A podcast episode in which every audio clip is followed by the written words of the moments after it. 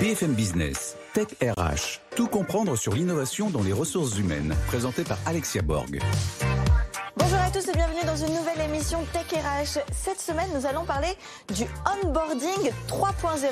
Comment le métavers, comment la réalité virtuelle ou encore l'entreprise étendue vont changer les codes du onboarding.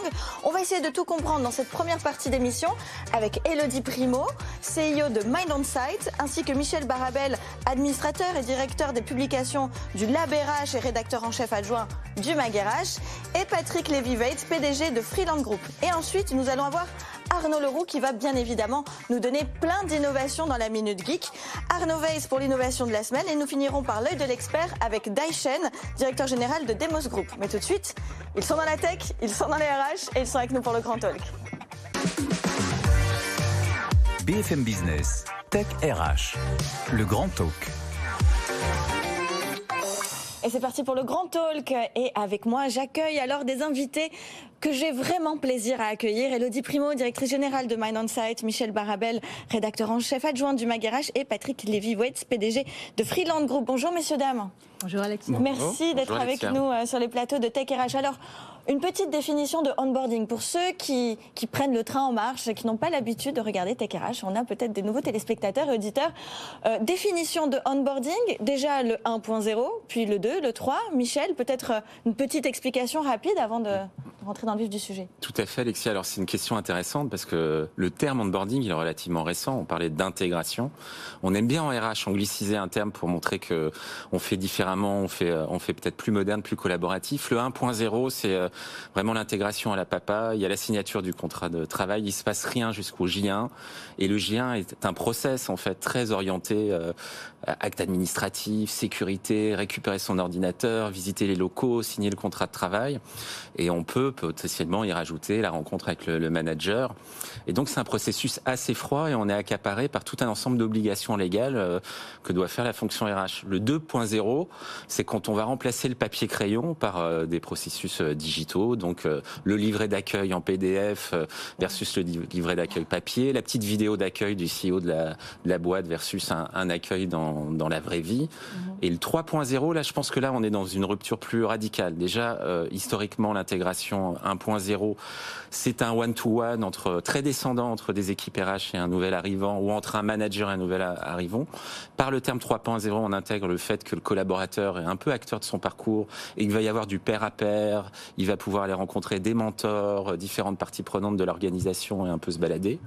Deuxième caractéristique, l'intégration commence dès le J1 de la signature du contrat et pas lors de la journée euh, en présentiel. Donc il y a cette nécessité de, de pouvoir euh, s'assurer que le collaborateur va vivre une expérience entre la signature de son contrat de travail et le J1, parce que parfois on dort mal la veille, euh, oui, euh, la veille de l'arrivée dans une organisation il y a quelques années. C'est moins le cas aujourd'hui, puisqu'on a pu regarder en VR une visite des locaux, on a pu faire oui. tout un ensemble de, de, petites choses. Et le 3, c'est justement y amener de la tech, peut-être un assistant personnel, une appli, euh, de la réalité virtuelle, de la blockchain, du la NFT, blockchain, exactement. la, la, NFT, la, gamif la oui, NFT, bien sûr. Gamification. Alors, euh, ce qui peut être assez surprenant, c'est euh, de, de, se dire que en fait, les LMS, hein, ce qu'on appelle les Learning Management Systems, qui normalement sont à usage interne pour le développement des compétences des collaborateurs dans la formation en ligne, hein, ce qu'on appelle le digital learning, peut aussi servir pour du onboarding, voire même du pré-onboarding. Elodie, vous, vous connaissez bien ce sujet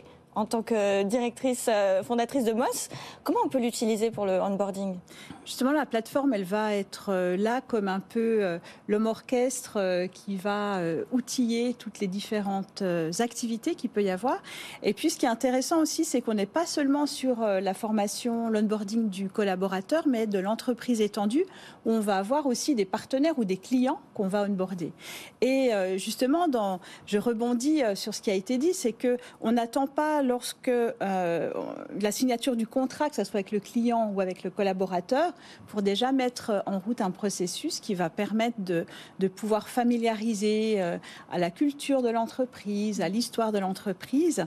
Et puis, on va avoir des activités, euh, on va dire digitales en pré-boarding ça nous permet de, capter et de, garder la personne présente jusqu'au premier jour où effectivement elle va entrer euh, en fonction, où elle va commencer à utiliser un produit.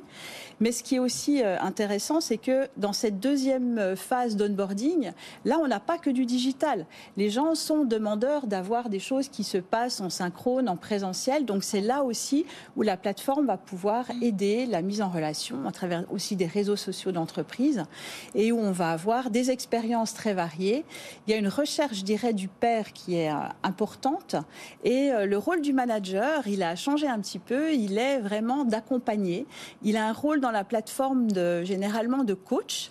Donc, il fait des activités pour encadrer ses collaborateurs. Et c'est lui qui va, je dirais, euh, être aussi euh, dans la dynamique de formation de, son collaborateur, qui va pouvoir suivre sur la plateforme ce qui, se fait. Euh, voilà. Donc, en termes d'onboarding, on a des choses très différentes qui vont se passer d'une entreprise à l'autre, où ça va être plus ou moins digitalisé. Et puis, on va pouvoir intégrer ben, les expériences de réalité, on va dire, virtuelle augmenter. Dans les contextes de sécurité, c'est intéressant parce qu'on peut faire des choses dans un environnement sûr. Et puis aussi, euh, on peut s'entraîner dans d'autres contextes pour le pouvoir euh, essai-erreur. D'accord. C'est intéressant, vous parler de pré-boarding. On va évoquer peut-être rapidement euh, ce, point qui est important, hein, c'est-à-dire mhm. avant le onboarding, avant le, jour J, l'entrée du collaborateur, voire du client dans, le cadre de l'entreprise étendue. côté Freeland Group, Comment on, a cette vision et comment on, pense onboarding? Alors d'abord, j'étais en train de réfléchir si j'étais papa, si c'était à la papa chez nous, si c'était en 3.0.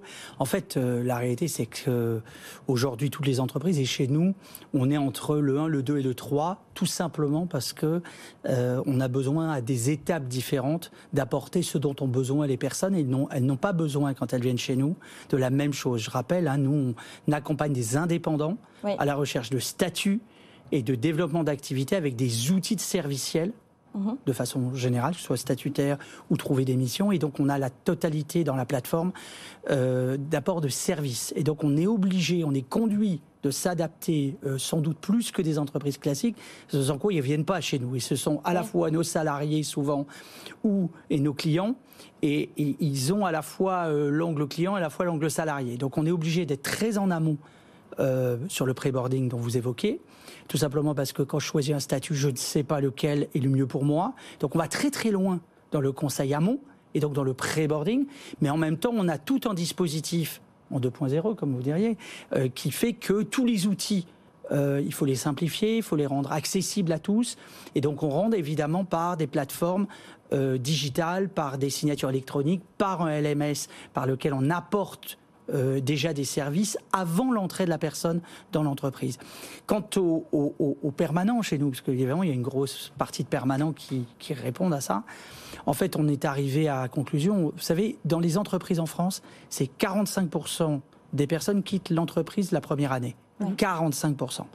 Et 33% le savent la première semaine. Et en matière de communication, on le sait bien, la communication, vous le savez, non verbale est aussi importante que la communication verbale. Ben, c'est la même chose dans l'entreprise. Quand vous rentrez, si les huit premiers jours, vous n'avez pas le sentiment de faire partie d'une équipe, de faire partie d'un environnement qui vous convient, eh ben, inéluctablement, votre prisme est tel que vous allez déraper au fur et à mesure. Et donc cette question de l'onboarding, de la présence dès le premier jour, avant et dès le premier jour, devient critique surtout quand il y a une, pénurie de compétences, et encore plus quand vous savez que quoi qu'il arrive, vous trouverez un job dans une, deuxième ou une troisième entreprise. Michel, on parle justement de pré-onboarding, hein, c'est justement le cas de le souligner, parce que il y a ce, risque que le collaborateur quitte l'entreprise dès les premières semaines, donc il faut déjà l'engager bien avant.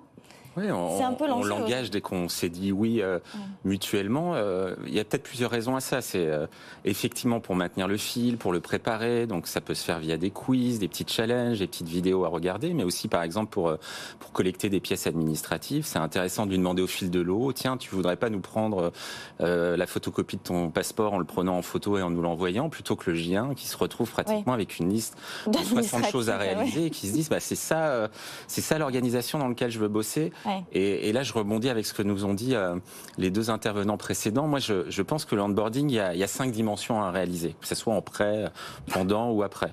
Il y a une dimension intellectuelle. J'ai le niveau d'information, de connaissance, de maîtrise qui me rend assez secure pour pouvoir euh, euh, bien travailler dans cette organisation. Donc, ce niveau intellectuel, ça passe par des formations euh, à la stratégie, à la culture, etc.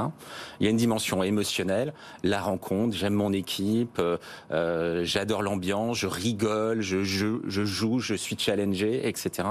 Et dimension digitale, on voit qu'aujourd'hui, il y a une forte demande que l'expérience digitale soit exceptionnelle, avec une approche très euh, design, UX, euh, expérience. Donc, euh, j'adore le casque de réalité virtuelle qui m'a fait visiter des locaux auxquels j'aurais pas pu accès parce qu'ils sont à 1000 km heure. L'expérience physique, j'adore l'environnement de travail où je vais venir, même si j'y serai peut-être que trois jours par semaine.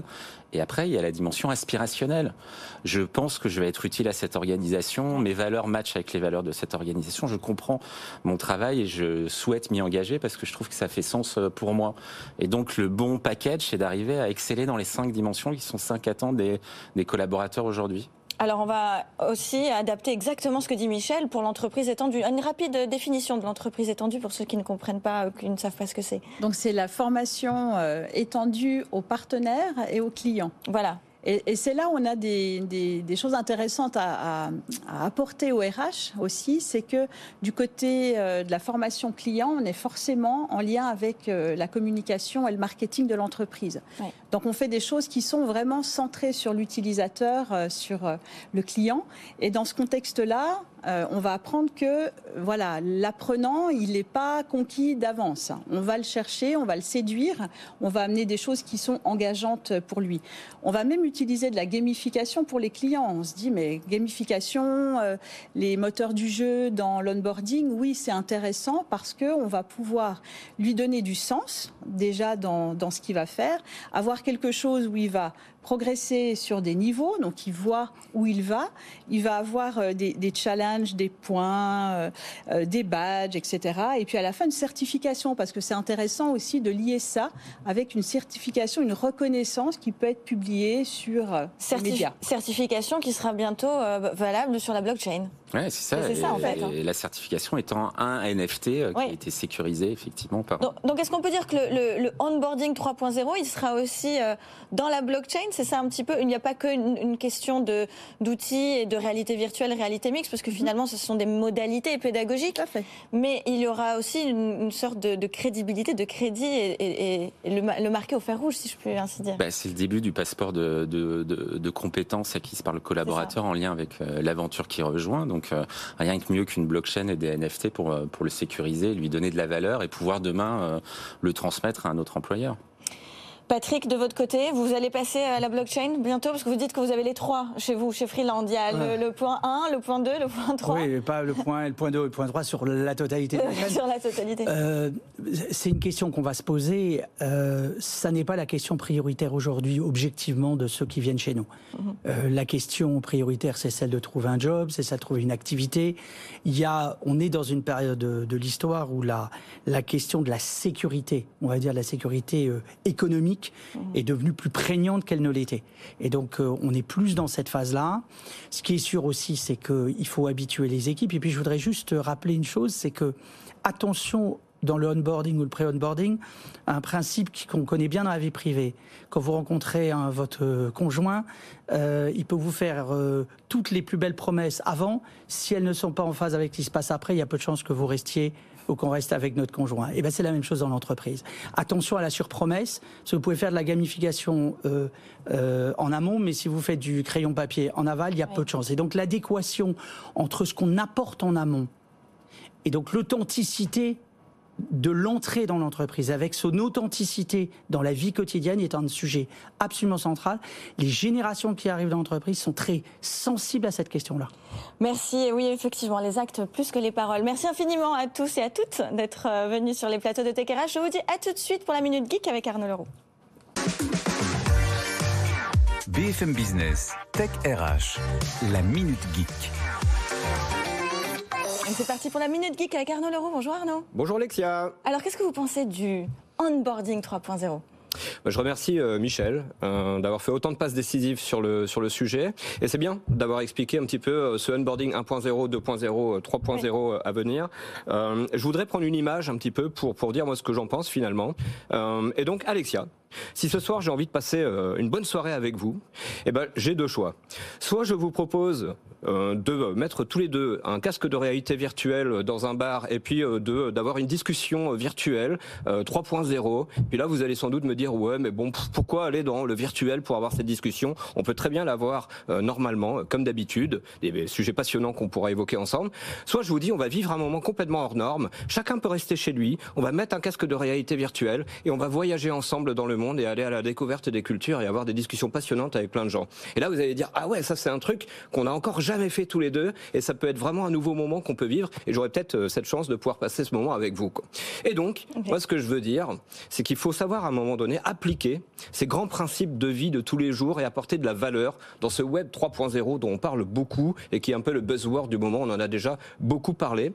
Et donc, ORH aujourd'hui qui suivent TechRH euh, depuis, euh, depuis euh, longtemps, je voudrais leur dire effectivement, voyez bien ce onboarding 1.0 avec les limites qu'on y a vu tout à l'heure, euh, qui sont finalement physiques et, et, procédurales. Ce 2.0 dans lequel vous êtes d'ores et déjà aujourd'hui, dans lequel vous avez apporté une nouvelle valeur digitale que l'on maîtrise depuis quasiment maintenant 15 ans. Et imaginez, s'il vous plaît, les futurs usages que vous allez apporter et la valeur ajoutée à vos futurs employés dans ce web 3.0 de demain, dans lequel il faut imaginer des nouvelles alors, histoires. Alors, soyons plus concrets. Qu'est-ce qu'on peut bien faire de plus?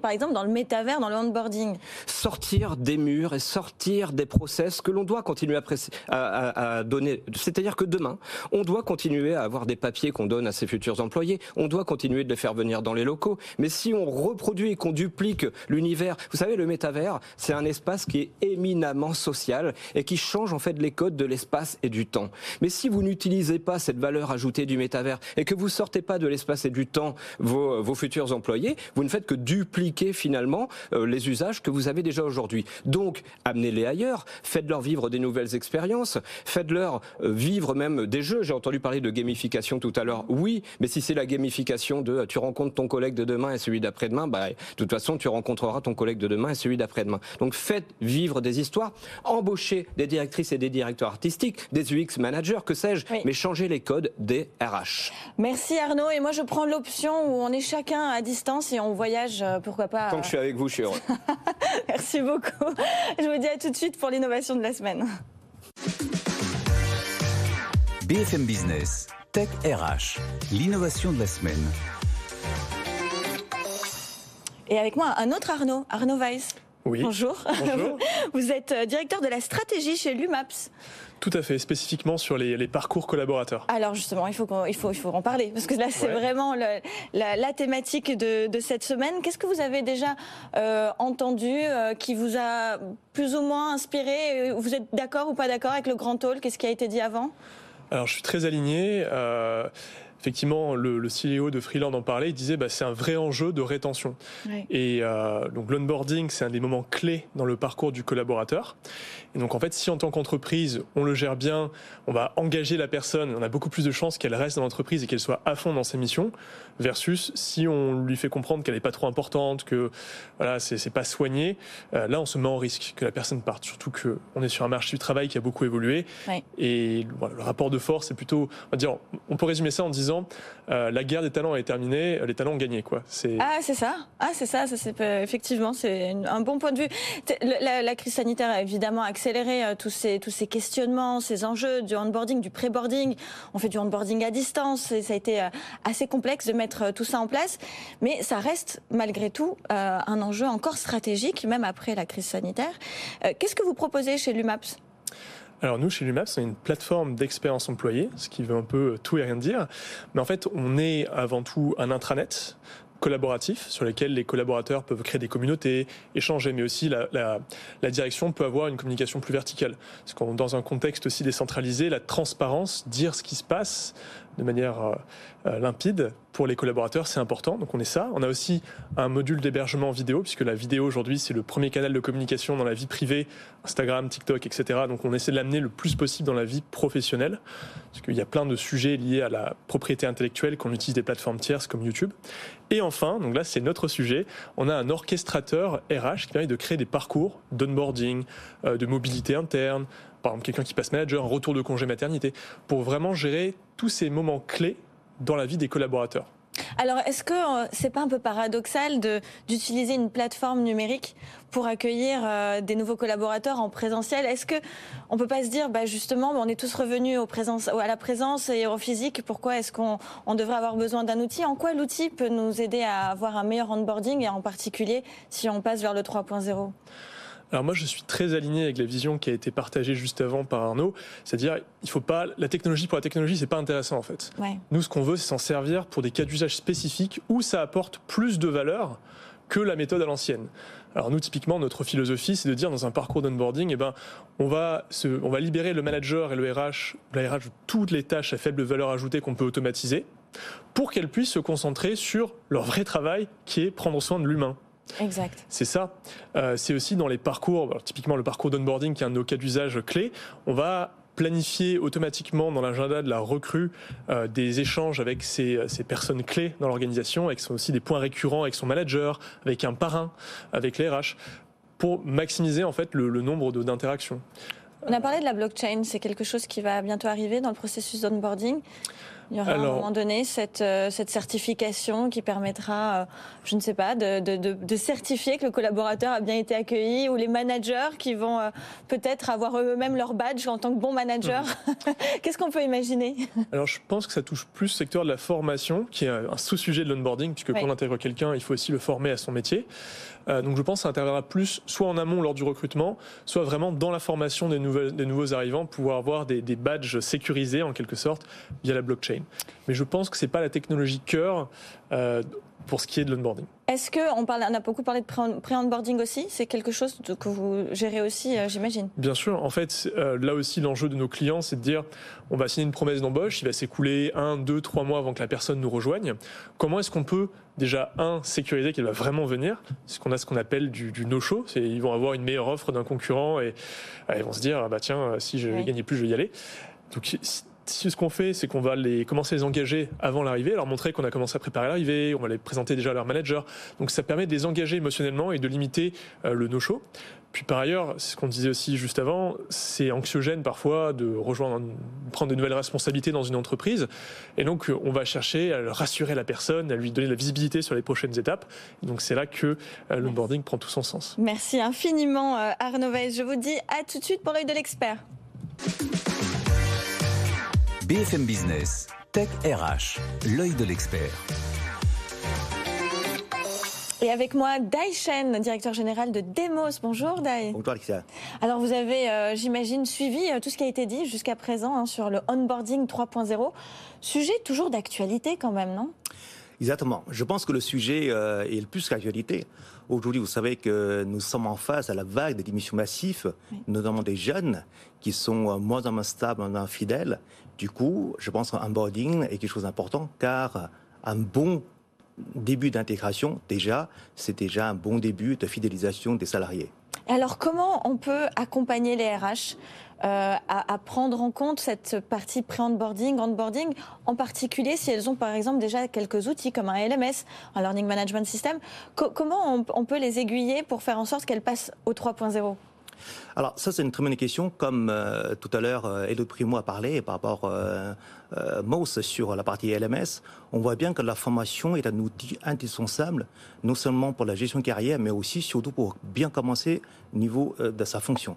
Car très souvent les jeunes ou les moins jeunes, quand ils arrivent dans un environnement un peu différent, ils se doutent, ils ont des questionnements, ce qui est tout à fait normal, et surtout il y a de plus en plus de personnes qui changent comment de métier.